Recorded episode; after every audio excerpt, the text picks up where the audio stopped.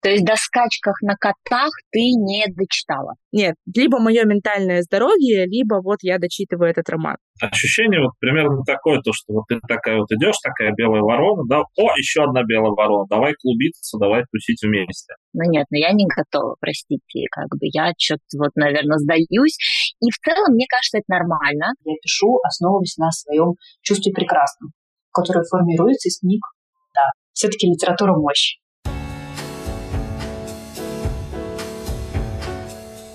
Всем привет! В эфире подкаст «Лед и книги», самый северный книжный подкаст родом из Мурманска. Я его ведущая, автор телеграм-канала «Книжный странник» Дина Озерова. Вы слушаете специальный сезон подкаста, посвященный книжной культуре, людям, событиям и явлениям, которые влияют на литературный процесс сегодня. Здесь мы препарируем книжную индустрию и показываем, как она работает изнутри. Ну что, кажется, пора менять позиционирование. Лед и книги уже не только самый северный, но и самый нерегулярный подкаст на русском языке. Надеюсь, вы успели соскучиться по подкасту за время без новых выпусков. Я точно ужасно соскучилась и по подкастингу, и по общению с вами. Сегодня на повестке дня рубрика «Позавчерашние новости». Я бы хотела обсудить итоги премии лицей этого года. И пока вы не выключили этот эпизод, поясню, почему я считаю эту тему актуальной, несмотря на то, что итоги лицея были подведены аж в начале июня. Вообще, что такое лицей? Лицей — это литературная премия для авторов-дебютантов от 15 до 35 лет включительно. Важное условие — их произведения не должны выдвигаться на национальные литературные премии ранее. И лицей учрежден с такой очень благой целью поиска и поощрения молодых талантливых российских авторов, а также их дальнейшую поддержку. И надо сказать, что, на мой взгляд, худо-бедно, но он эту цель выполняет. На мой взгляд, лицей — это одна из немногих российских литературных премий, которая реально работает. Это такой по-настоящему функционирующий социальный лифт для молодых авторов. Ну, например, я думаю, вы все знаете такие имена, как э, Евгения Некрасова, Оксана Васякина, Вера Богданова, Екатерина Манойла, Марго Грид, Ислам Ханипаев. Это все выпускники лицея разных лет. И все они во многом благодаря премии нашли свой путь не только к издателю, но и к читателю, что, конечно, на мой взгляд, гораздо важнее. Поэтому мне кажется, что феномен лицея достаточно интересен для обсуждения, потому что так или иначе он влияет на литературный процесс сегодня. Правда, лицей меняется, меняется состав жюри, меняется состав участников премии или не меняется. Об этом мы, кстати, тоже поговорим чуть позже.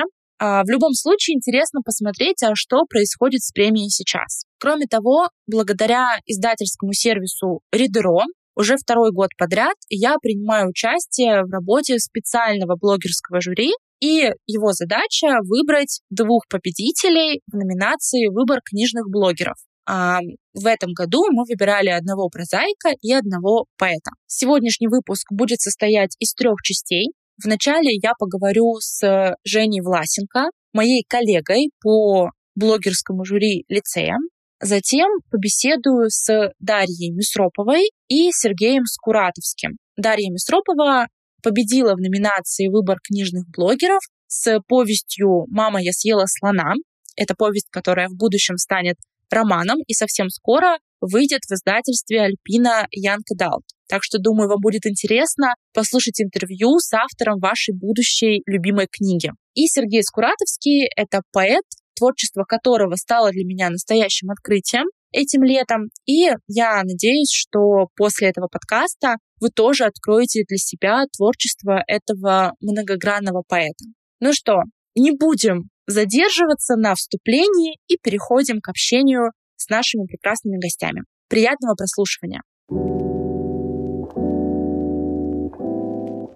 Начинаем мы с беседы с книжной активисткой Евгенией Власенко, авторкой блога «Книга Гид» и продюсеркой подкаста «Девчонки умнее стариков». Кстати, это новый классный литературный подкаст, так что если не слушали, обязательно послушайте. Женя, привет. Привет, Дина. Спасибо большое, что присоединилась сегодня к подкасту Лёта книги. Очень рада тебя видеть и слышать. Спасибо, что позвала. Мы с тобой сегодня собрались обсуждать, конечно, не самую актуальную тему, тему прошедших пары недель, но мне кажется, что вот так вот полезно, немножко отойдя в сторону, посмотреть назад и обсудить, что же это все-таки было. Сегодня я предлагаю поговорить о премии лицей этого года. Мы с тобой были вместе в блогерском жюри этой премии, и я предлагаю сегодня отрефлексировать наш опыт и, в общем-то, может быть, прийти к каким-то далеко идущим выводам, а может быть и нет. Посмотрим, как пойдет. Супер, давай. Ты уже не первый год принимаешь участие в блогерском жюри лицея. Заметила ли ты какие-то общие тенденции? Или, может быть, наоборот, их отсутствие? И в целом, как тебе шорт этого года по сравнению с предыдущим? Слушай, наверное, самая главная общая тенденция, объединяющая эти два сезона лицея для меня, это, конечно же, Борис Пономарев из Калининграда. И его произведение в прошлом году оставило неизгладимое впечатление читательское. В этом году он а, повторил этот успех, а, но это уже было не так эффектно, потому что, конечно, я знала, чего ожидать одну меня это так поражает или нет? Или у тебя примерно схожие впечатления от прозы Пономарева? Да, я, во-первых, когда увидела его фамилию в шорт-листе, я как будто бы вот увидела старого недоброго знакомого и подумала, боже мой, ну вот я постепенно становлюсь э, каким-то преданным поклонником творчества Бориса Пономарева, потому что читаю почти все, что он пишет. Не совсем по своей воле, но как бы так выходит, потому что он действительно ежегодно оказывается в коротком списке лицея. Я на самом деле увидела определенный, ну скажем так, прогресс, если это можно так назвать, потому что в прошлом году я, честно признаюсь, не смогла дочитать до конца его роман, потому что я слилась где-то, наверное, после половины.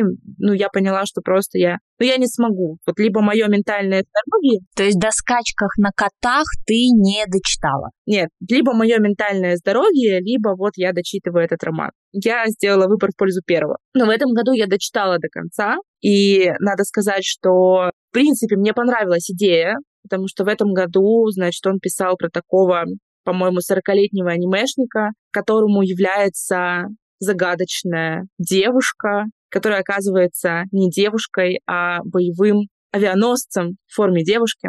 И дальше у них начинается некий квест. В целом я подумала, что идея прикольная, я как бы вот такой абсурд в целом люблю, но я поразилась, насколько Борису Пономареву удалось э, испортить эту прекрасную идею потому что в итоге я немножко, конечно, спала, пока читала эту книгу, немножко я вот так вот зевала, скажу честно, но все-таки до конца дошла. Возможно, в следующем году, я убеждена, что Борис Пономарев окажется в шорт-листе и в следующем году тоже. У меня нет никаких сомнений по этому поводу. Но я тебя спешу расстроить, Дин, потому что я сделала домашнюю работу сразу, как получила короткий список этого года, и я чекнула, есть ли вообще вероятность, что в следующем году я снова увижу Бориса Пономарева в шорте лице, потому что для меня это уже какой-то такой серьезный момент. И нет, и все, и там уже 36. А, а вот оно что. То есть это был его последний шанс. Да, и поэтому вот э, он на этом боевом авианосце, значит, уплыл от нас, э, и я надеюсь, что больше мы как минимум в лицее не пересечемся. Я в этом году последовала твоему прошлогоднему совету и не дочитала Бориса Пономарева. Я начала, мне это показалось на старте неким а, автофикшеном мужским таким. И я, да, вот этого абсурда просто не дочитала. То есть я такая, ну нет, ребят, ну нет, ну я не готова, простите, как бы я что-то вот, наверное, сдаюсь. И в целом, мне кажется, это нормально. Мне кажется, это как раз-таки одна из привилегий блогерского жюри, что ты здесь действуешь как э, хоть и профессиональный, да, но все же читатель. И ты имеешь право голосовать своим э, читательским сердечком. И вот у тебя есть очень короткий промежуток времени, и у тебя есть а, там 10 а, прозаических произведений среднего размера, 10 произведений поэтических, у тебя короткий короткий срок, и ты, в общем-то, абсолютно легально можешь что-то не дочитать. Я поступала как читатель, те книги, тексты, которые мне нравились, которые мне было интересно и увлекательно читать, я дочитала их э, до конца все, что где-то, где я засыпала, где было неинтересно, где было кринжово, я такая, ну нет, все пока, ребят, как бы, а, а как? А это взрослая жизнь, а так оно и работает. Никто не будет э, давать э, книгам второй шанс, если они неинтересные, несмотря на то, что они сегодня очень дорого стоят, и ты такой купил что-то, а и понял, да блин, я еще и не дочитаю, я зря потратил деньги. Но здесь немножко другая ситуация. Это если вот отвечать на твой вопрос про общие тенденции объединяющие. Но мне кажется, мы просто очень много Пономареву уделили времени, не хотели, но рассказали о нем. В принципе, почему бы нет, возможно, его читатель где-то спрятался среди слушателей нашего подкаста, и вот он заинтересуется, да, и найдет своего любимого автора. Я не исключаю и такую возможность тоже. Ну что, хочу задать тебе вопрос, насколько ты согласна с выбором основного жюри? Давай напомним, что выбор блогерского жюри как бы на одну треть совпал с выбором основного жюри, потому что Дарья Мисропова с повестью «Мама, я съела слона», которая стала победительницей в номинации «Проза у блогеров», заняла третье место у основного жюри. На втором месте была Ольга Шельцова с повестью «Хозяйка для Кербера». И первое место занял Владимир Хохлов с романом «Заневский проспект». Это такая небольшая напоминалка для наших слушателей. Возвращаясь к вопросу, согласна ли ты с таким раскладом? Нет, я с раскладом не согласна. Точнее, я согласна с ним только на одну треть, ровно на одну Дарью Мисропову. Я согласна с выбором основного жюри. И, признаться честно, оно меня очень сильно удивило, потому что если сравнивать с прошлым сезоном, то у меня было попадание, по-моему, ну, два из трех. Я очень удивилась, что тексты, которые оставили меня неравнодушной в этом году, абсолютно не были никак отмечены не только основным жюри, но и никакими специальными номинациями, дополнительными призами, которых э, на самом деле в лицее достаточно много. То есть оттуда практически нельзя с этой сцены уйти ненагражденным, не поощренным а, какой-то вот приятной малостью, но тем не менее оказалось по факту, что вот а, те тексты, которые очень тронули мое сердце, они абсолютно пролетели просто как фанера над Кремлем и никак. И у меня есть на этот счет некая конспирологическая теория. Я думаю, что все-таки там есть некий политический какой-то подтекст. И мне кажется, что в отличие от прошлого года, а несмотря на то, что это был 22 год, это были какие-то очень острые, такие болезненные месяцы, но, тем не менее, прошлогодний состав жюри, он, во-первых, был лучшим в лицее. Мне кажется, это просто в прошлом году, это был звездный состав, абсолютно. Гриш Служитель, а, Вера Богданова, Тань Соловьева, Алексей Сальников. Ну, то есть, я не знаю, если тебя может еще кто-то круче и свежее читать, то, наверное, это был прошлый сезон. В этом сезоне, когда объявили состав э, жюри, в общем-то, все было понятно как бы откуда появились э, люди, да, как вот этих людей достали с пыльных полок и такие, а вот давайте вы теперь пожурите молодых авторов. Ой, ну давайте, хотя, знаете, вот ну, они такие молодые еще, у них все впереди. Меня потряхивает от э, цитаты председателя жюри этого сезона а, Илья Баишов, талантливый э, писатель э, начала нулевых, да, 20 лет мы про него ничего не слышали. А тут он такой возвращается и заявляет со сцены молодым авторам, ребят, ну не переживайте, что вы, вы такие молодые, у вас вообще все самое лучшее будет 45-50, и ты такой, а, извините. У меня не было, на самом деле, никаких иллюзий, и я знаю, что не всем понравились а, мои комментарии в Телеграме на эту тему, когда я говорила, ну, блин, мы обречены как будто бы вот уже прямо сейчас получить что-то очень либо душное, либо странное, а в итоге мы получили просто какой-то тотальный кринж э, с попаданием а, на второе место Шельцова с ее фанфиком. Окей, ладно, я не хочу сейчас оскорблять жанр фанфикшн. Это огромное море текстов, это огромная популярная культура, у этого есть большое количество читателей. Классно, что это есть, но, ребят, если мы говорим о премии лицей, о задачах премии лицей, да, о том, какие тексты как бы в эту премию попадают и какой канон они формируют. Бог с ним, с лонглистом, классно показывать голоса разные, но я очень была разочарована попаданием Кербера в список победителей. Ну, просто для меня это был шок. Да, я с тобой согласна. Мне кажется, что тот факт, что Кербер взял номинацию «Выбор читателей», это как бы было логично и закономерно, потому что у Ольги Шульцовой у нее есть достаточно большой блог, там очень много подписчиков, и в целом у нее как бы есть уже сложившаяся аудитория, которая следит за ее творчеством вот в интернете, поэтому вот выбор читателей, да, как бы, конечно, почему нет. Но второе место, даже не третье, второе место. У меня, конечно, сначала была мысль о том, что, возможно, таким образом лицей хочет подчеркнуть свою инклюзивность, открытость, и что вот мы всем рады, и мы как бы вот поддерживаем не знаю, мне кажется, таким образом лицей хочет подчеркнуть, что Новиков купил Литнет. У меня каких-то других комментариев нет. Вообще-то это тоже проза, ребят. Если что, идите читайте на Литнет. Но, в общем, да, скорее я соглашусь больше с тобой, чем вот с этим своим первым порывом как-то оправдать второе место Кербера. Друзья, наши преданные слушатели прекрасно знают, что подкаст «Лед и книги» и подкаст «Стивен книг» связывает прочная и многолетняя дружба. И рада вам сообщить, что у Стивена выходит новый офигенский сезон. Валентина, одна из э, ведущих подкаста «Стивен Книг», пригласила меня в гости, чтобы обсудить последний на данный момент роман Салли Руни, который называется «Прекрасный мир. Где же ты?».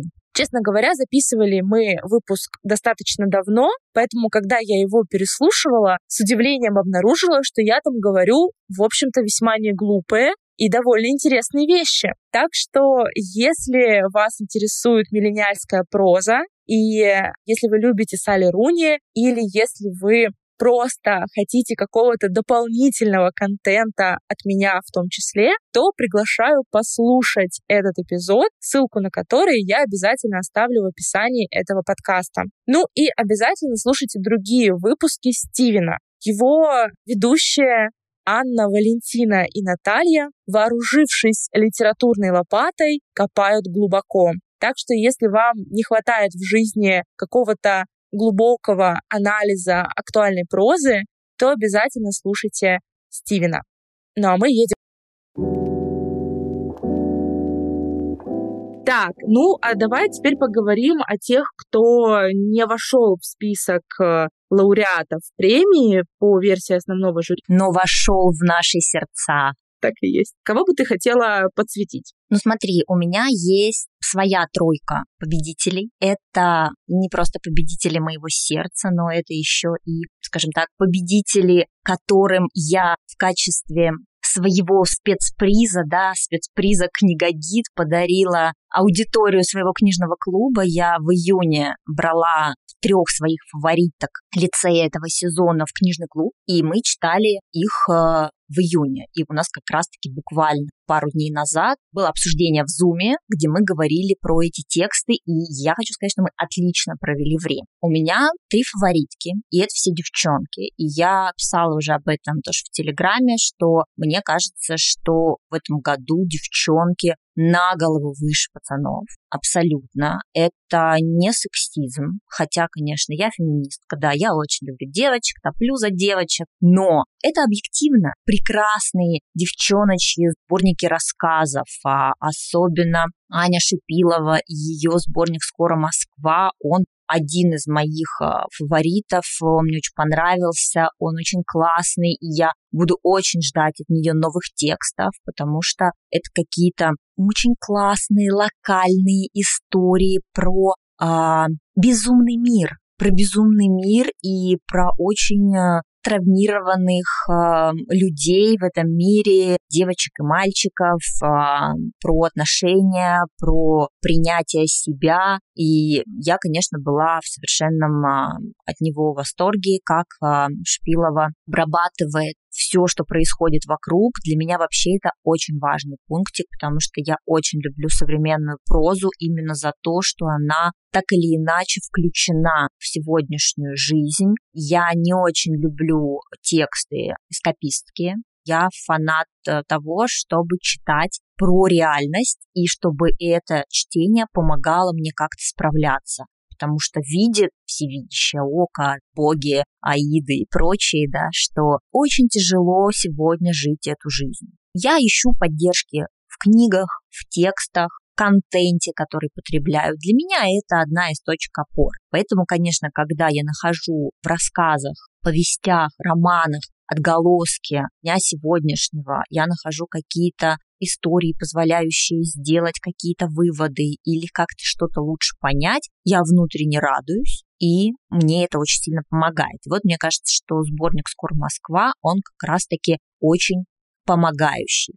Я еще хотела добавить про сборник Шпиловой, что мне показалось, он еще достаточно такой цельный что это не просто набор каких-то текстов, да, которые были написаны за определенный промежуток времени. Там, конечно, чувствуется такой водораздел некий, да, что вот эти тексты написаны до 22 года, эти написаны после. Это, ну, тоже невозможно не заметить. Но при этом мне понравилось, что там есть тексты, которые как бы перекликаются между собой. Есть э, тексты, которые прям находятся в диалоге друг с другом, которые дополняют друг друга. Ну, такая деталь мне показалась очень интересной, которая добавляет объема всему сборнику. И, конечно, за цельность мне Шапилову тоже очень хотелось похвалить. Мне не чувствовался этот водораздел, для меня это все было органичным. Единственный вопросик у меня всегда к сборникам, что в прошлом году это был прекрасный сборник а, Марго Грид, вторжение, что вот в этом году сборник Шипиловой. У меня очень много вопросов к э,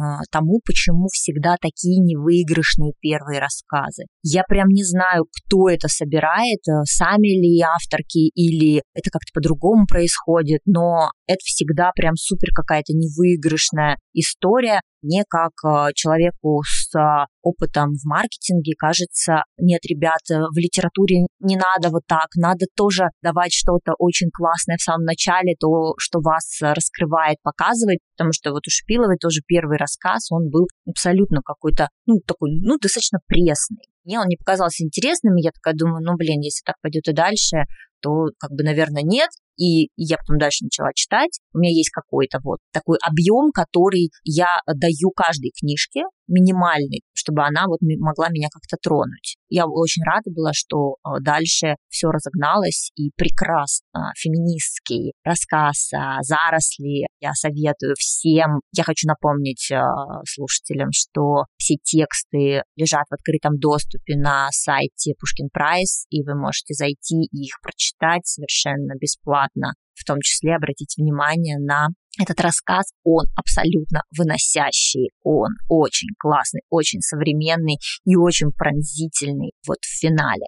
Но абсолютная моя фаворитка в этом сезоне, и, на мой взгляд, этот текст должен был победить. И у меня очень много вопросов к жюри, почему они такие слепые или странные, что вообще там произошло. Это Надя Алексеева и Роман Полуношница. Это большой, мощный, полифоничный роман, романище, который замахивается на большой исторический контекст, на описание очень болючей точки на карте географической. Это а, Валаам, место, в котором а, история совершила какой-то колоссальный проворот вот этого вот колеса, это колесо продолжает крутиться до сих пор. Это такое очень тонкое и изящное высказывание пацифистское, потому что речь идет в романе о двух временных периодах, и в том числе о периоде послевоенном, после Второй мировой войны, где инвалиды этой войны оказались э, на улицах, оказались э, никому не нужными, и их э, собирали по всем городам и отвозили в дома инвалидов, в том числе вот на этот остров Валаам, и эти знаменитые, прославившиеся как термин, да, сталинские самовары, вот люди бесконечности, которые там, в общем-то, лежали, и за ними был уход, Надя работает с этой темой, работает очень изящно и очень интересно. И вообще ее текст — это такой перетекающий как бы из истории в какую-то детективную линию, из детективной линии в семейную сагу. И затем там есть э, момент абсолютно хоррорный, момент, когда одна из героинь возвращается на этот остров спустя много-много лет, она проходит мимо колокольни, с колокольни с нее слетает а, ведро с водой, и эта вода проливается на землю вместо углубления в асфальте, которое принимает форму человеческого тела, и у этого есть своя отсылка, и, и это так страшно,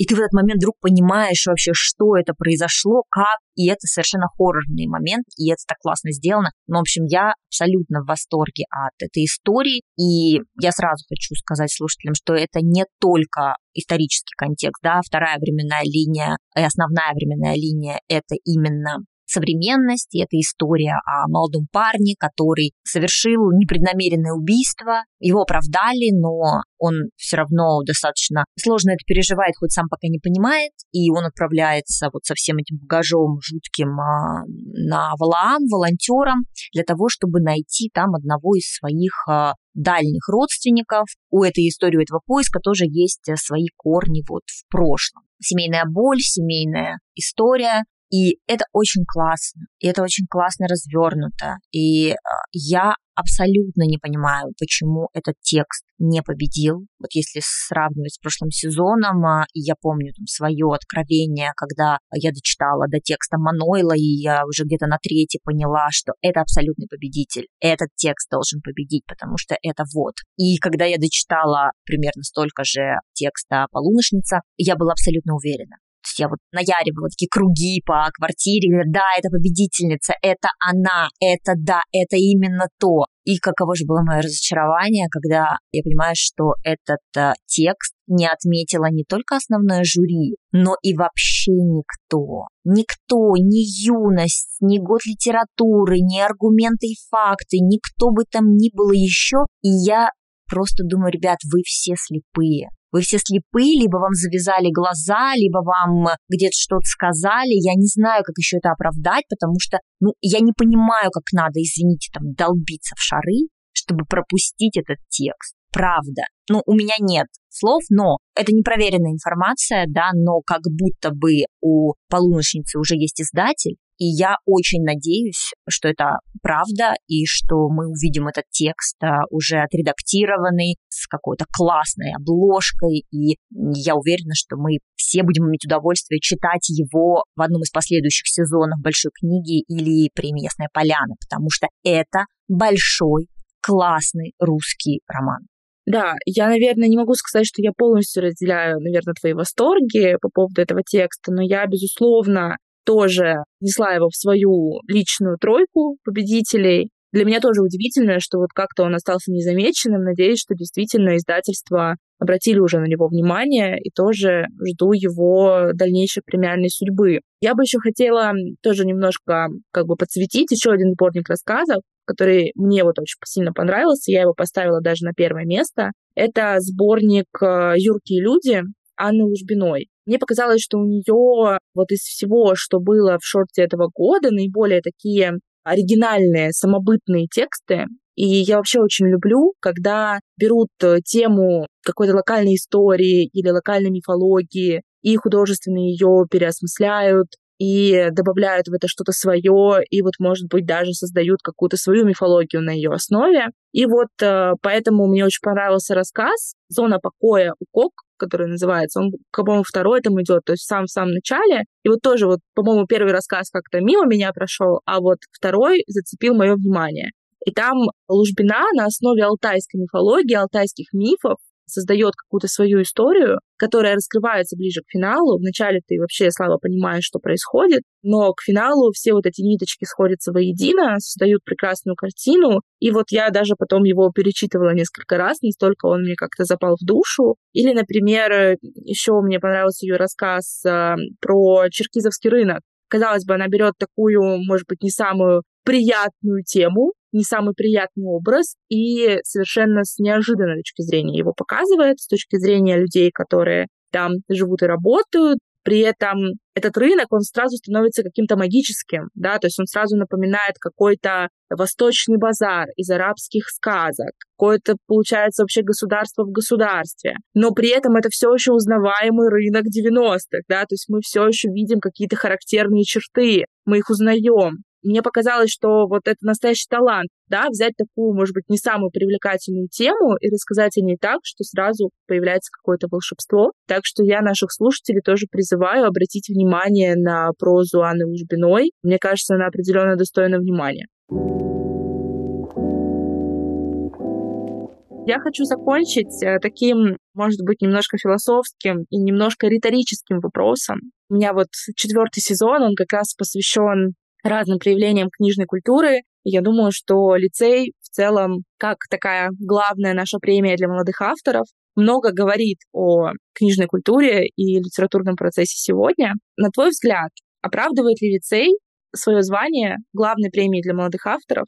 И вот это влияние, которое он оказывает, в общем-то, насколько оно существенно? Слушай, мне кажется, что довольно-таки существенное, потому что Наверное, это действительно главная премия для молодых авторов. Есть еще какое-то невероятное количество конкурсов различных и различных и резиденций, и каких-то многочисленных других форм, позволяющих авторам а, показать а, свои тексты или доработать эти тексты, да, как-то проявить себя, какие-то форумы и что-то, и что-то, и что-то еще. Но это все, конечно, не настолько подсвечено, не настолько публично и ярко делается, туда не настолько вовлечено большое количество разных институциональных акторов, да, я имею в виду, чтобы это участвовали и, и читатели, и блогеры, и журналисты, и критики. Вот какой-то такой, наверное, большой объединяющий, да, и издатели не будем забывать, да, потому что я всегда представляю премию лицей как такую воронку, в которую заходят а, большое количество авторов, а на выходе этой воронки стоят издатели и разбирают этот штучный товар себе быстренько в срочно в номер срочно в книжечку. Это действительно, наверное, такая очень большая, мощная и важная институция. Единственное, что она, конечно, тоже не без своих каких-то проблем, и в этом сезоне, на мой взгляд, мы очень отчетливо увидели эти узкие места, там Борис Пономарев тот же, да, это не единственный там какой-то вечный Ди Каприо лицея, да, который все приходит и приходит в него с текстами, все никак не победит. Был уже как минимум один такой автор, который тоже раза три-четыре в лицей заходил, да, и вот это вот такое ощущение, что ну одни и те же, одни и те же вот ходят, пока не вырастут, пока вот им там паспортные данные это все не прикроют эти лавочку, все ходят и ходят в этот лицей, ходят и ходят. Еще один, да, момент, это, собственно, ну, потому что вот у лицея, да, у него был прародитель, да, это премия «Дебют», мне кажется, что в этом плане дебют был, конечно, почестнее, потому что это действительно была премия для дебютантов, для тех а, авторов а, молодых, которые еще нигде не были опубликованы. В этом году, когда мы увидели там в длинном списке Рагима Джафарова, Ивана Шепнегова, Э, над которым там тоже посмеивался весь книжный телеграм, да, что, чувак, а как ты вообще планировал, у тебя там чуть ли не в этот же день, день рождения, и тебе в день объявления лауреат в лице исполнится 36. Ты вообще как с этим собирался разруливать? И мне кажется, это узкое место, потому что это такое как бы, ну, несовершенство положения, да, понятно, что нельзя написать совершенное положение о премии. Всегда будет какая-нибудь история, в которую можно как-то вот так вот зайти, и это будет как-то казаться, ну вот странненько. Хотя, наверное, как бы не войти э, в тройку победителей с таким бэкграундом обидновато, но, блин, в общем, говорю, есть вот эти вот несовершенства какие-то, над которыми, наверное, можно работать. И, наверное, как бы когда жюри отбирает какие-то тексты на входе, даже если есть какое-то положение несовершенное, да, если тебя там этот документ условно не останавливает, ты как оснащенный естественным, а не искусственным интеллектом человек, да, ты как-то можешь эти моральные, этические, да, какие-то нюансики разрулить. Но вот этот сезон, он какой-то вот совершенно кривой. Ничего не могу сказать. Надеюсь, что так не будет продолжаться, потому что, мне кажется, вот состав тройка лауреатов этого года, она очень сильно ну, скажем так, э, рейтинг лицея в глазах очень многих, э, кто подавался на эту премию, сильно упал. Если прошлый год очень вдохновил всех, что можно и короткую форму принести, если она классная, ее заметят. Можно и большую форму принести, если она классная, то ее отметят. И что да, можно прийти с чем-то кринжовым, но, блин, у жюри есть глаза, но нет. И поэтому моя большая надежда, что это просто какой-то был странненький сезон, и дальше все будет по-другому. Ну, иначе мы просто потеряем лицей, как потеряли большую книгу. Будем надеяться, да, что это был такой филлерный эпизод в длинной саге о премии лицей. Ну и в целом, да, тот факт, что все-таки мы вот сейчас э, обсуждаем эту премию, да, что мы неравнодушно к ней относимся, что мы за нее переживаем и переживаем за ее участников, да, это говорит о том, что действительно все-таки лицей это не какая-то проходная премия, и действительно свое влияние он оказывает и будет оказывать дальше. Так что я напомню нашим слушателям, что действительно сейчас все тексты пока еще можно прочитать на сайте премии, ознакомиться. И, конечно, мы отдельно обращаем внимание на те тексты, которые мы сегодня упоминали, включая Бориса Пономарева, наверное. Ну, все-таки я верю, что его читатель где-то его ждет. Я, видишь, за него очень переживаю, как постоянная читательница. Верю, верю в то, что он должен найти свою аудиторию и успокоиться, закрыть свой гештальт и писать только для нее, больше ни для кого. Ну, для него Новиков купил Литнет. Welcome. Ну что, Женя, спасибо большое. Рада была с тобой сегодня пообщаться. Приходи еще. Спасибо, Дин, зови еще.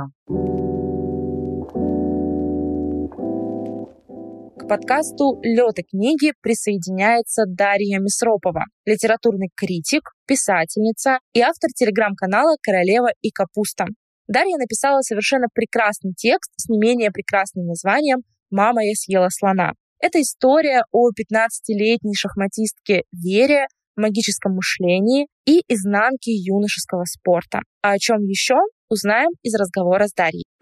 Я очень долго ждала нашей записи. Я даже перечитала повесть, которая, собственно, заняла третье место в номинации «Проза» и первое место в номинации «Выбор книжных блогеров» э, премии «Лицей». Так что я очень рада нашему сегодняшнему разговору и сразу хочу тебя поздравить, собственно, с таким замечательным достижением и спросить вообще, как ты себя сейчас ощущаешь после победы? Может быть, как-то изменилась твоя творческая жизнь после этих событий? После победы ощущаю себя лучше, чем до нее.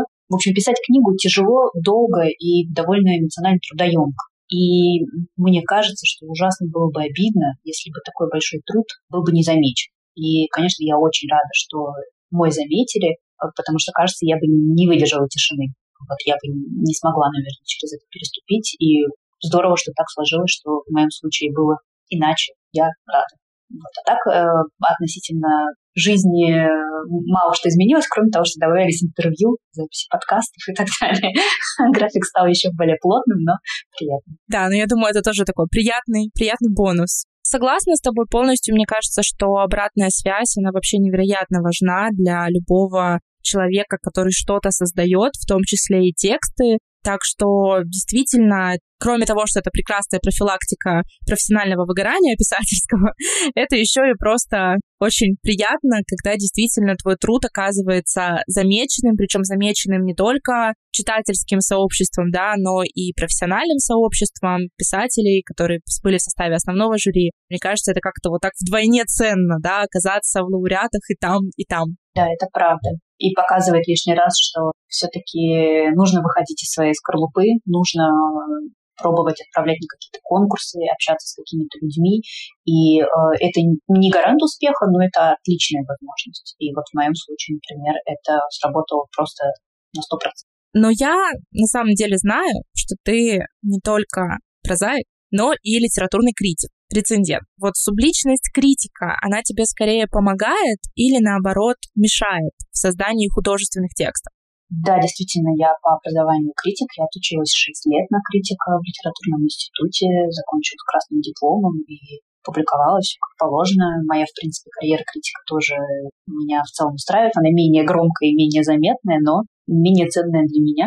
Но отвечая на твой вопрос, нет, не мешает. Я не знаю, как это работает абсолютно абстрагируюсь от опыта критики, а, когда пишу свой текст. И, наверное, слава богу, что я не думаю о том, как могли бы покритиковать его мои коллеги, потому что, кажется, я бы не двинулась с места, если бы постоянно думала, а вот так вот хорошо или нехорошо.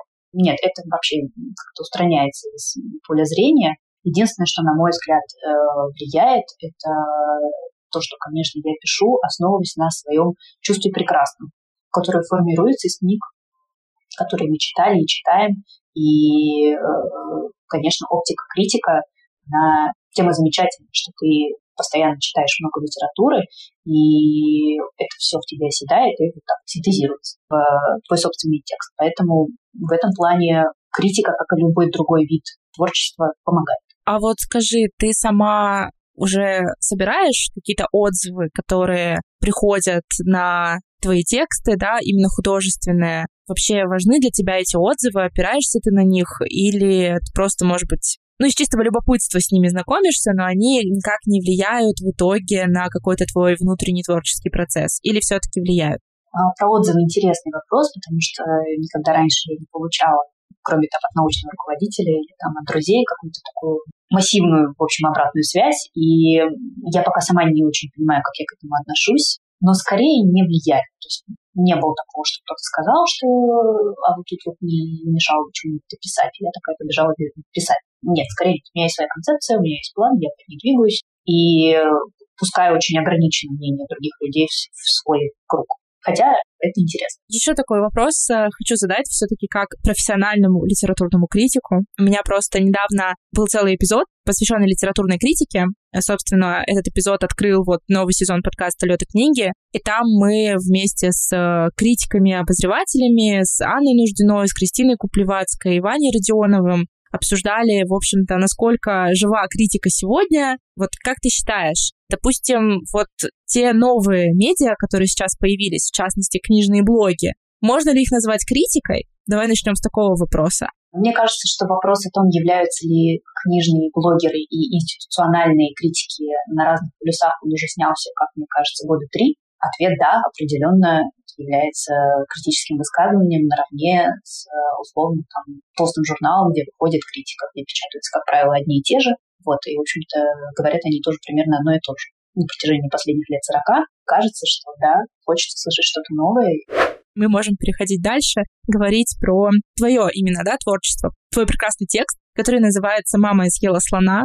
Конечно, признаюсь, это великолепное название, которое сразу же привлекло мое внимание, когда я увидела короткий список лицея. Я поняла, что именно вот с этого текста нужно начинать читать. И такой вопрос у меня немножко от неофита, потому что я не филолог, поэтому мне немножко сложно разбираться во всех этих э, жанрах. Значит, в одних э, рецензиях и аннотациях встречается, что «Мама, я съела слона» — это повесть, а кто-то говорит, что на самом деле это роман. Вот можешь все-таки пояснить, как правильно называть твой текст? Да, но тут путаница возникла вообще не на почве филологии, а на почве, наверное, моих спутанных планов, потому что тот текст, который я подала на лицей, который в итоге получил премию, это определенно повесть. Но дело в том, что я пишу роман, и, собственно, «Мама, я съела слона», он и планировался как роман изначально. И он таким и будет, когда я его напишу. Просто на момент старта лицея у меня была готова только одна линия про героиню Веру, которую я довела до некологического завершения, зафиналила, назвала повестью и отправила.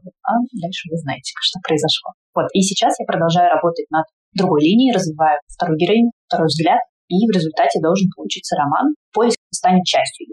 Да, спасибо большое. Теперь, в общем-то, стало гораздо понятнее. Можешь, пожалуйста, рассказать, как у тебя вообще появилась идея создания этого текста? Могу. На самом деле довольно интересно. Я анализировала и поняла, что это такой вообще запутанный ход мыслей. И, наверное, так у всех то, что это создает, э, довольно необычно выглядит со стороны. Я посмотрела мультик «Кунг-фу панда», где главная идея, если помнишь, ну там несколько важных смыслов, но один из смыслов заключается в том, что там все герои гоняются за свитком дракона который дает какую-то невероятную силу. Плохой завладеть этой силой, чтобы напасть, хороший герой хочет завладеть этой силой, чтобы защитить. И в результате, когда после долгой борьбы у панды оказывается этот цветок, он его открывает, он видит там только свое отражение. Он видит там свое щекастое, не героическое совершенно лицо. И это, мне кажется, довольно важный смысл про то, что никакой ложки нет, Нео. Это не про силы в какие-то внешние, все силы внутри. Ты видишь везде себя, куда бы ты ни посмотрел. Мне показалось, опять же, в связи с э, литературным творчеством, с моим развитием меня как личности, поговорить о том, как важно верить в себя. И я решила, что лучше всего для этого разговора подойдет спорт, потому что спорт такой очень яркий небольшой отрезок, когда человек показывает себя быстро и с понятными результатами. А какой спорт я знаю? Я знаю про шах, потому что мой папа шахматист, в нашем доме с детства были шахматы, я слышала какие-то выражения, я слышала какие-то фамилии, и все это во мне седало, и просто я черкнула с поверхности, когда возникла такая потребность. Вот. И спорт и шахматы, в частности, подтолкнули меня на то, что героиня должна быть подростком, потому что, как и в любом, в любом спорте, пик карьеры приходится на это время. Собственно, исключительно поэтому я не планировала изначально писать Young Adult, я не планировала ориентировать это на какой-то на этот сегмент или на другой сегмент. Это просто логически выстроилось из той идеи, которую я хотела ну вот, а тот э, текст, который у тебя в итоге получается, он все-таки больше обращен к подросткам, да, вот к аудитории молодых взрослых или к уже продолжающих взрослых, скажем так, которые просто любят, ну, допустим, да, читать вот э, Young Adult и вспоминать о том, каково было тогда, когда они сами взрослели. Мне, как писателю, конечно, хотелось бы верить, что ко всем обращены. Я понимаю, что это довольно ответ, и никто не любит, что все это значит никто. Но мне кажется, что опыт принятия и отстаивания себя универсален в любом возрасте и познакомиться с собой, узнать свои силы, свои настоящие возможности можно пяти до 105. Возвращаясь к пенсионерам, я надеюсь, что когда-нибудь, может быть, книжка выйдет в аудиоформате, и я ее закачаю в плеер бабушки, который 87, и заставлю ее послушать и сказать, что она думает. Вот узнаем, собственно, обратную связь от нее. Класс, здорово. Слушай, на самом деле, когда ты рассказывала про идею как она у тебя появилась, у меня прям даже пошли мурашки, потому что я тоже вспоминала кунг-фу панду, когда читала твой текст, но мне вот в голову пришла сюжетная линия с приемным отцом главного героя, который как бы гусь, у нас главный герой панда, а его э, приемный отец это гусь, который, значит, варил лапшу, насколько я помню, и у него какая-то была самая лучшая лапша в деревне, потому что она была секретным ингредиентом. И вот еще как бы одной из интриг в какой-то из частей было, что же это за секретный ингредиент этой великолепной лапши. И в финале выясняется, что, в общем-то, нет никакого секретного ингредиента, и, по сути, просто это лапша, которая сделана с любовью, и вот такая, какая она есть, она уже хороша. Вот, это, конечно, то, что сопутствует и основной мысли великолепного, гениального мультика, просто шедевра, на мой взгляд. Согласна, на сто процентов. То, что мне, да, тоже пришло в голову, когда я читала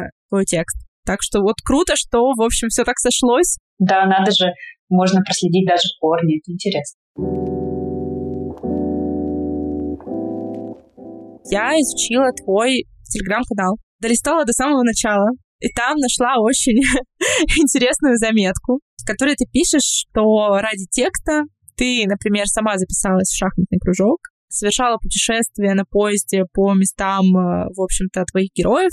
Расскажи, пожалуйста, еще для тех, кто, может быть, не читает пока что твой телеграм-канал, ну и в целом, может быть, что-то осталось за скобками, на что тебе еще приходилось идти ради вот будущей книги или будущего текста? Да, на что только не пойдешь ради хорошего текста. Я в этом плане очень фанат, потому что все нужно попробовать на зуб, на нюх, проверить, как Например, герои могут ли так они сидеть, какая при этом будет поза, а возможно ли при этом разговаривать напрямую или нужно повернуть голову, например. Я все это стараюсь проверять, и мне это помогает не только выстраивать с точки зрения проверки фактов, но и это погружает в этот мир, который я пытаюсь описать. И мне кажется, это классно. Прям такой лайфхак, я для себя его использую. По поводу того, что я еще делала, ну, ты знаешь, мне случилась, в общем, практически мистическая история, когда я писала сцену повреждения руки у Веры, когда она лежит в больнице, я сама повредила руку. Это случайно совершенно совпало. Не было ничего страшного, просто палец распух, и получается, что рука двигалась ограниченно. И, естественно, первое, что я побежала делать, это записывать эти впечатления, пока они еще были свежи, когда ты понимаешь, что все те вещи, которые ты делал вчера, теперь для тебя труднодоступны, трудно обуться, трудно разуться трудно застегнуть какую-то застежку или там, допустим, застегнуть молнию. Я выбирала вещи, в которых нет каких-то сложно сочиненных застежек, потому что не могла с ними справиться. Эксперимент меня это очень позабавил. Ну, конечно, второй раз я ничего делать с руками не буду для того, чтобы проверить, но мне он чем-то напомнил историю про Флабера, когда он написал сцену отравления мадам Бавари, почувствовал себя плохо за правду, тоже тогда это так вспомнилось и подумала, да, все-таки литература мощь. Да, все-таки искусство, оно влияет на реальную жизнь, вот даже такими способами. Мне кажется, что вот в «Мама, я съела слона» также затрагивается тема магического мышления, потому что там тоже героиня, она подвергается эффекту различных суеверий, и тоже верит в удачу, да, в то, что там определенные ритуалы принесут ей победу, удачу, исполнят ее желания и так далее. А вот тебе самой свойственно магическое мышление? Как ты вообще к этому относишься? Ты знаешь, мне казалось, что нет, что мне абсолютно не свойственно магическое мышление, что я так от этого далека. Но когда я стала писать, многое, что мне показалось знакомым, ну, например, как минимум каждая женщина в моей семье хоть раз видела вещи и я в том числе чем это не магическое мышление и вообще не, не соприкосновение с реальностью. Плюс на магическую тему меня натолкнул тот же спорт, потому что в спорте спортсмены ужасно суеверны. Если кого-нибудь поспрашивать, то это прям все как один. Например, папа мне рассказывал, что у него такой, э, хотя он тоже вообще супер далек от э, какого-то такого магического восприятия. Например, нужно что-то поменять после плохой партии. Сменить, взять другую ручку, не знаю, там, переодеть рубашку, пересесть на другую сторону. То есть сделать что угодно, чтобы отнекиваться от неудачи, чтобы она тебя не нашла и не догнала. Ну и мне кажется, что вообще в целом в нашем обществе, хотя никто, опять же, не признается, как и я буквально две минуты назад, но вы посмотрите, например, на популярность гороскопов. А что это, если не магическое мышление? На приметы, на какие-то пословицы, на прибаутки, на том, что, не знаю, там, моя бабушка запрещает не выбрасывать мусор вечером, хотя у этого нет никакого логического объяснения. Все уже эти корни давно отпали. И мне было интересно посмотреть на мир через эту оптику, через влияние вот этих неких сил, потому что я и сама ловлю на себе эти отголоски, и, наверное, не я одна. Но все-таки книжка, наверное, не про это, а не про веру в некие силы, а все-таки про веру в себя. Потому что я считаю, что единственная сила, в которую можно смело верить, это сам. Да, я с тобой полностью согласна. Просто забавно, тоже недавно себя словила на мысли о том, что я вот вся такая тоже за доказательность, за научный подход, против всяких суеверий и всего остального. А потом случился какой-то плохой день. Потом случайно увидела где-то в социальных сетях про то, что ну начался ретроградный Меркурий, и я такая, а, ну, конечно, это все объясняет. Тогда все понятно, это просто ретроградный Меркурий, все хорошо. Как-то вот оно помогает жить иногда. помогает. А сидишь себе такой в гаджетах, весь open space, весь такой крутой, а потом нет-нет, да и посмотришь, что он сегодня за день для льва. Или какая луна-то в раке. Вот такая она человеческая особенность. В завершении нашего разговора я хочу задать тебе такой вопрос, который задаю почти всем своим гостям. Можешь, пожалуйста, посоветовать нашим слушателям несколько книг, которые, по твоему мнению, стоит прочитать прямо сейчас? Да, ну продолжая нашу с тобой занимательную тему магии, мне кажется, что стоит посоветовать Евгению Некрасову «Домовая любовь» про магию дома, Екатерина Мануэла «Отец смотрит на Запад» про магию семьи и, наверное, библиотекаря Михаила Елизарова про магию чтения. Спасибо большое, отличные рекомендации. Желаю удачи тебе в твоем дальнейшем творчестве. Мы, в общем-то, со слушателями нашего подкаста будем следить за ним, тебя поддерживать на всех этапах. На нашу поддержку точно можешь рассчитывать. Слушатели у нас такие очень хорошие. И, надеюсь, а, еще как-нибудь с тобой созвонимся и обсудим уже твой новый роман или повесть. В общем, твою новую книгу. Спасибо большое, Дина. Правда, было приятно, здорово и интересно. До встречи. К подкасту «Лёда книги» присоединяется поэт Сергей Скуратовский.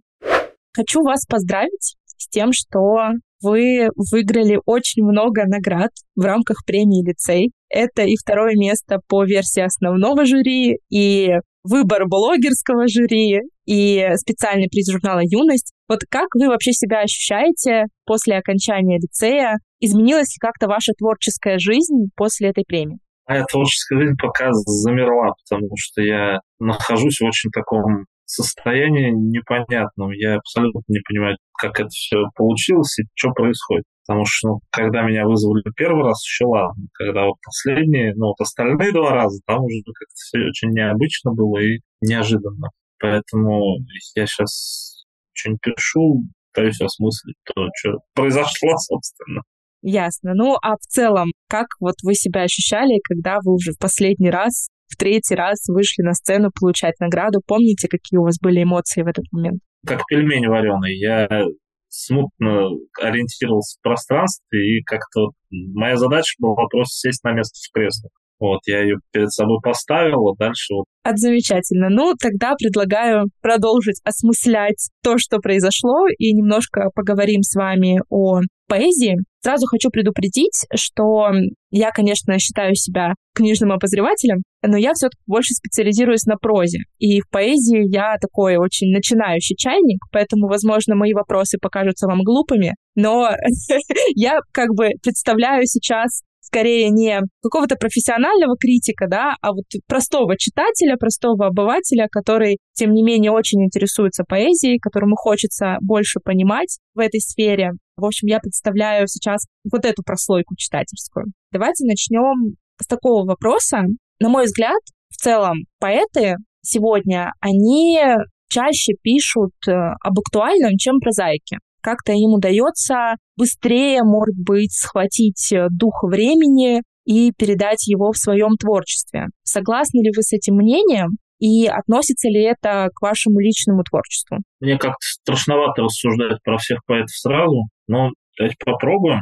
Как мне кажется, что у меня на самом деле было какое-то другое впечатление. У меня было впечатление, что наоборот прозаики, они больше сталкиваются с какими-то такими актуальными историями, чем поэты, потому что, насколько я понял, поэзия — такое место очень ограниченное в темах и очень ограниченное в направлениях движений. Можно, конечно, двигаться там, допустим, вот на четыре стороны, да, там на север, на юг, на запад, на восток, да, но можно двигаться в припрыжку, можно двигаться там на, там, на одной ноге, на четвереньках, там ползком, но все равно как бы степень свободы ограничена. В прозе мне казалось как-то больше простора и больше истории какой-то такой свободный. А что касается вашего личного творчества, то есть вы пишете об актуальном или вы не задумываетесь вообще об этом и пишете о том, что просто вот вас волнует, и неважно, вечные это темы или это отклик на какие-то сиюминутные новости? На самом деле я стараюсь не писать об актуальном в том виде, в котором оно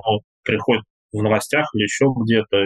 И если я что-то пишу, это откликается каким-то шизоидным образом у меня, и, соответственно, так на бумагу вылазит. Вы упомянули, да, что поэзия, она как бы ограничена по темам, и в целом она может двигаться в определенных направлениях. А вот существуют ли какие-то, может быть, тренды да, в современной поэзии или вот эти вот темы, как бы вы их сформулировали? Или, может быть, этого нет? Говорить об этом бессмысленно. Здесь проще всего сказать, наверное, так, что есть поэзия, а есть миф о поэзии. Когда мы говорим о поэзии, то там ну, ограниченный набор направлений, и, в принципе, каждый, на мой взгляд, уважающий себя поэт боится эти направления озвучивать вслух и ну, просто примерно двигается вот туда, куда двигается. В рамках мифа о поэзии можно говорить о разных направлениях, о разных таких концепциях, о разных конструктах, которые появляются в рамках вот именно поэзии, поэтического такого самосознания, как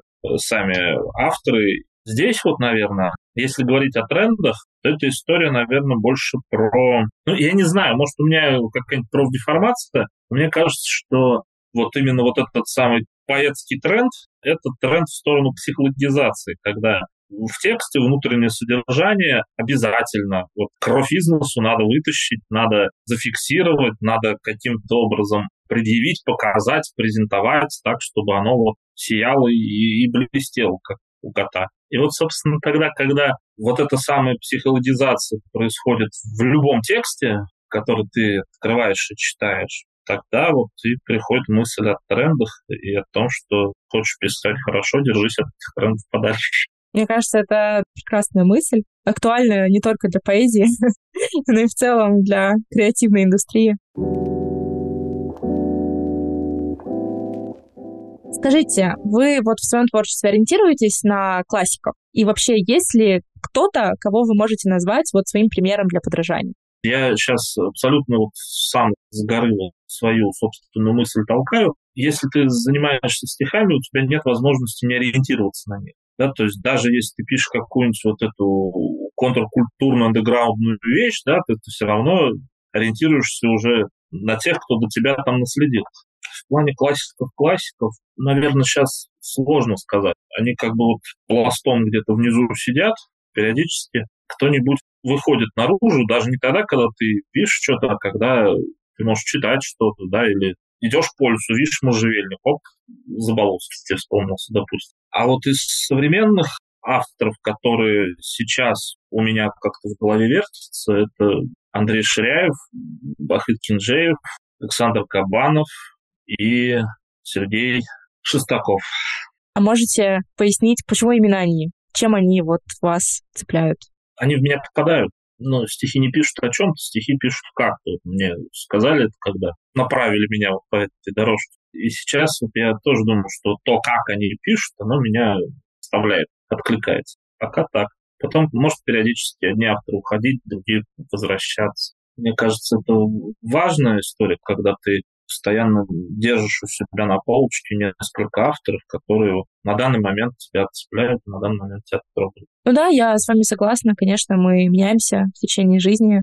Я думаю, наши пристрастия тоже меняются, и это все говорит о том, что какое-то развитие тоже происходит, в какую бы сторону оно ни было направлено, но тем не менее это не может не радовать. Давайте поговорим еще о продвижении. Говорю сейчас со стороны обывателя. На мой взгляд, у поэтов есть какая-то своя очень закрытая, но очень интересная тусовка, в которой происходит какой-то движ. Но как бы широкой общественности результат деятельности этой тусовки не всегда становится доступен. Согласны ли вы с такой картинкой или нет? И в целом, как вы считаете, нужно ли поэтам больше продвигаться и заявлять о себе? В плане продвижения плане согласия с той картинкой, да, где э, у поэтов есть закрытая тусовка, да, куда они никого лишнего не пускают. Знаете, мне хотелось бы не согласиться с этим. Наверное, это так действительно, потому что даже вот у меня в городе там есть несколько поэтических тусовок, которые держатся друг от друга достаточно обособленно и могут встретиться там разве что там где-нибудь на чтении в библиотеке городской. Если представить себе вот даже вот на примере момента, что бы было, если бы тусовки друг с другом встретились и начали вместе как-то общаться хотя бы. Мне кажется, это закончилось минут через 20. Случился бы большой взрыв или потасовка, или что бы произошло? Да нет, им бы просто стало скучно друг другу. Такое вот ощущение, когда приезжаешь куда-то на семинары или вот на фестивали, или вот еще куда-то, вот, где вот эта вся литературная жизнь вращается, да, ощущение вот примерно такое, то, что вот ты такая вот идешь, такая белая ворона, да, о, еще одна белая ворона, давай клубиться, давай тусить вместе. И если ты наберешь штук несколько таких рядом с собой, тебе вроде бы прикольно, но если будет 10 вокруг тебя, то это уже не прикольно, это уже вороны быстро чернеют, когда их очень много. И здесь, наверное, такая же история.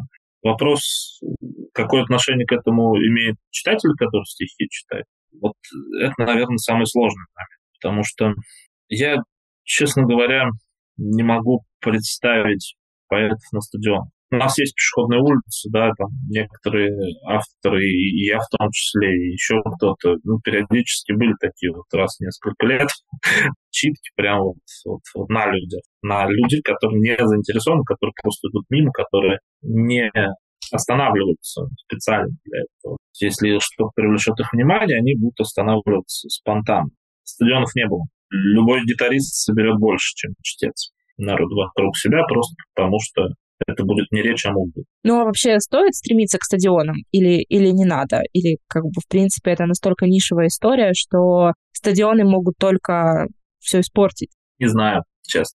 Чтобы ответить на этот вопрос, надо понять, насколько вообще тем, кто идет по этой пешеходной улице, нужно то, чем я занимаюсь, чем другие авторы занимаются.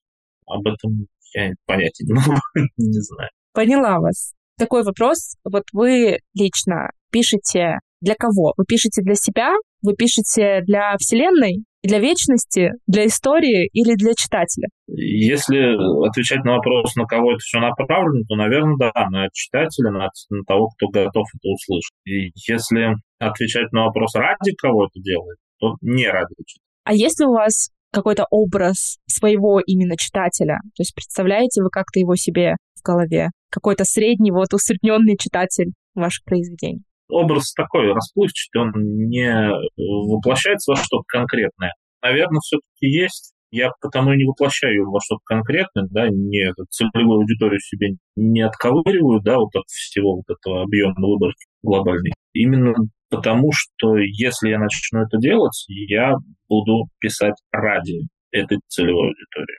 А в этом случае диалога не случится. Будет просто там обмен зеркалами, да, и вот этот лабиринт зеркальный, который получается, коридор. Я буду отражать читателя, читатель будет отражать, видеть свое отражение в моем тексте и так далее. Ну да, получится такая рекурсивная история, которая в итоге замкнется сама на себе. А скажите, как вы относитесь к критическим статьям и разборам? Прекрасно, потому что я, собственно, последние несколько лет я стараюсь по мере возможности вылезать на разные семинары, на разные вот, э, какие-то мероприятия, которые организуются с этой целью. Очень рад услышать качественную обратную связь. Именно здесь и, и возможно, этот э, разрыв рекурсии. Когда ты что-то там пишешь вот, по поводу того, что ты считаешь, что о тебе думают, да, и так далее. Я считаю, что нормальная критика, да, то есть она не может навредить автору, если автор готов сталкиваться да, с со своим стыдом, когда он что-то пишет. Последний вопрос. Я знаю, что наш подкаст слушают многие начинающие авторы и начинающие поэты в том числе. Что вы можете им посоветовать? Всегда, когда ты начинаешь писать, есть момент выбора, когда ты делаешь какой-то выбор, вот писать в стол или писать кому-то. Писать и не читать, писать и читать. Продолжать писать или закончить это весь бред и начать заняться чем-то другим. Здесь очень важно ответить на этот вопрос, исходя из того, что внутри, а не что снаружи. Потому что, ну, у меня был случай, когда я съездил на первый в своей жизни семинар, вот, где меня просто размотали просто по асфальту, вот, все мои вот эти вот стишочки. И я потом выхожу такой, стираю с себя остатки своей самооценки, да, и как-то говорю себе, что так, все, хватит, больше я это делать не буду, да, пошло все нафиг. Но потом я передумал и, и что-то еще написал а потом еще что-то написал, потом еще что-то написал. И тогда все получилось. И тогда как бы, следующий семинар он тоже там оставил мои самооценки немножко, но немножко оставил, да, ну, и, и вот э, уже полегче, уже попроще, уже получше. В общем, наверное, если формулировать в виде совета, то какая бы ни была критика, деструктивная, конструктивная, это будет это размазывание тяжков по асфальту или это будет что-то такое вот поглаживание какое-то педагогическое. Ни одна критика не отражает вас целиком. Ни один текст не отражает вас целиком. И тогда, когда кто-то проходится по вашим текстам, он проходится только по вашим текстам. Ну и мне кажется, совет, который в целом универсален, и можно его применить тоже и к другим сферам, что работа — это не вся твоя личность. И когда критикуют твою работу, это не значит, что критикуют тебя как личность. И даже если это творческая работа, то ее все еще можно отделить от тебя самого. Ну что, Сергей, спасибо большое. Желаю вам дальнейших успехов и надеюсь, еще услышимся на волнах нашего подкаста. Спасибо большое. Ну что, таким был новый и для меня долгожданный эпизод подкаста «Лед и книги». Приходите в мой телеграм-канал «Книжный странник», рассказывайте, что вы думаете по поводу этого эпизода, и расскажите, вообще следите ли вы за литературными премиями. Мне будет очень интересно с вами обсудить эту тему. Ну и, конечно, буду благодарна за отзыв на Apple подкастах или в Кастбоксе. Ну что, до новых встреч. Надеюсь, скорых. Всем пока-пока.